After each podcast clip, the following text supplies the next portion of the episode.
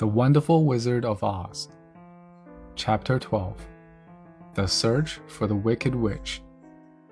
Part 2 So the Wicked Witch took the golden cap from her cupboard and placed it upon her head. Then she stood upon her left foot and said slowly, Epi, Pepi, Kaki. Next, she stood upon her right foot and said, Hello, hello, hello.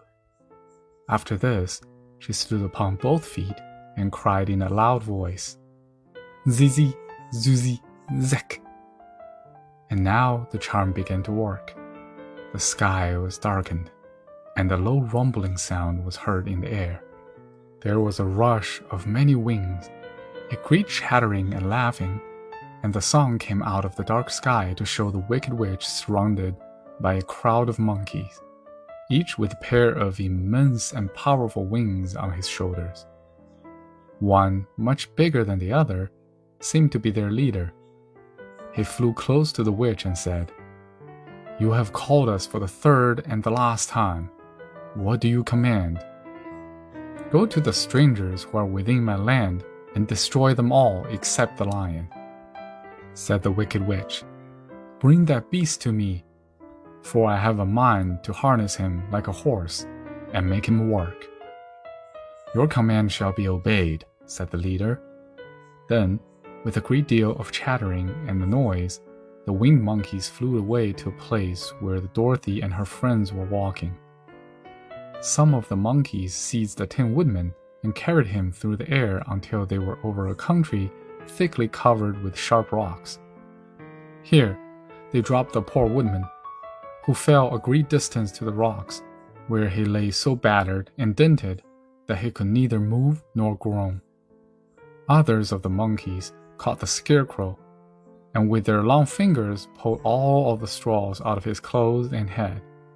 They made his hat and boots and clothes into a small bundle and threw it in the top branches of a tall tree. The remaining monkeys threw pieces of stout ropes around the lion and wound many coils around his body and head and legs, until he was unable to bite or scratch or struggle in any way. Then they lifted him up and flew away with him to the witch's castle, where he was placed in a small yard with a high iron fence around it, so he could not escape.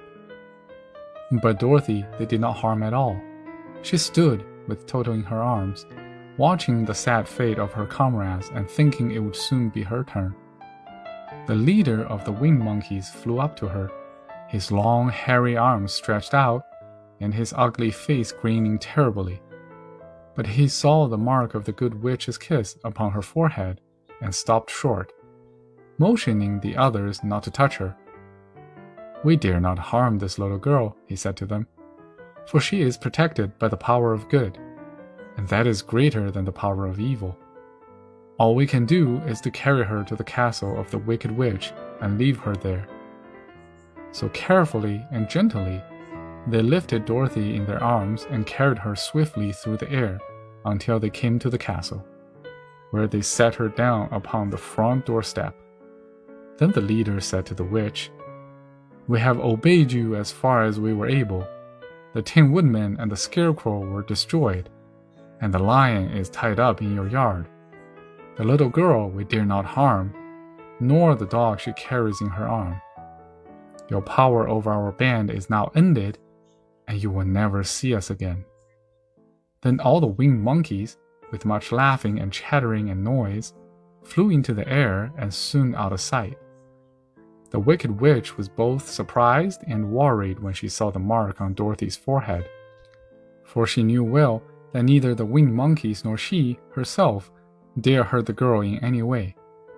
She looked down at Dorothy's feet, and seeing the silver shoes, began to tremble with fear, for she knew what a powerful charm belonged to them. At first, the witch was tempted to run away from Dorothy, but she happened to look into the child's eyes and saw how simple the soul behind them was, and that the little girl did not know of the wonderful power of the silver shoes gave her. So the wicked witch laughed to herself and thought, I can still make her my slave, for she does not know how to use her power.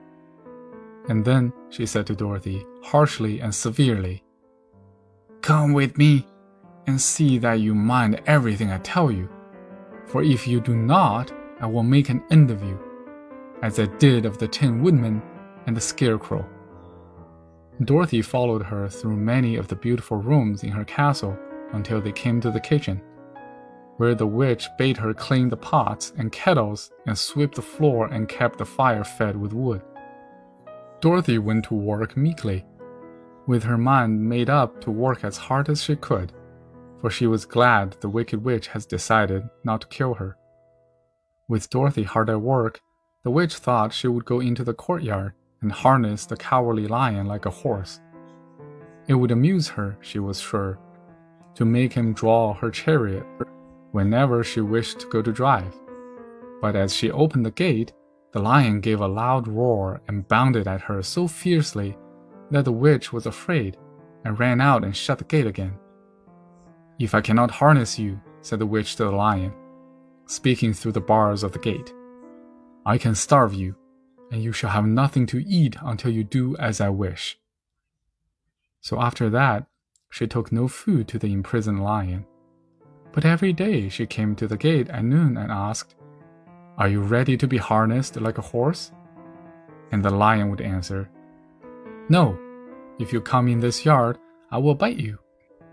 The reason the lion did not have to do as the witch wished was that every night, while the woman was asleep, Dorothy carried him food from the cupboard.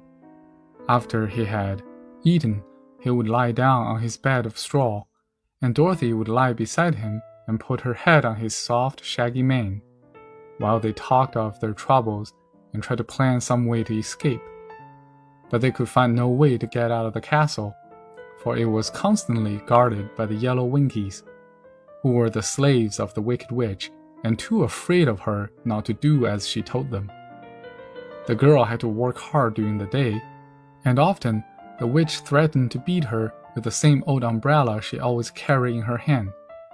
But, in truth, she did not dare to strike Dorothy, because the mark upon her forehead. The child did not know this, and was full of fear for herself and Toto. Once the witch struck Toto a blow with her umbrella, and the brave little dog flew at her and bit her leg in return.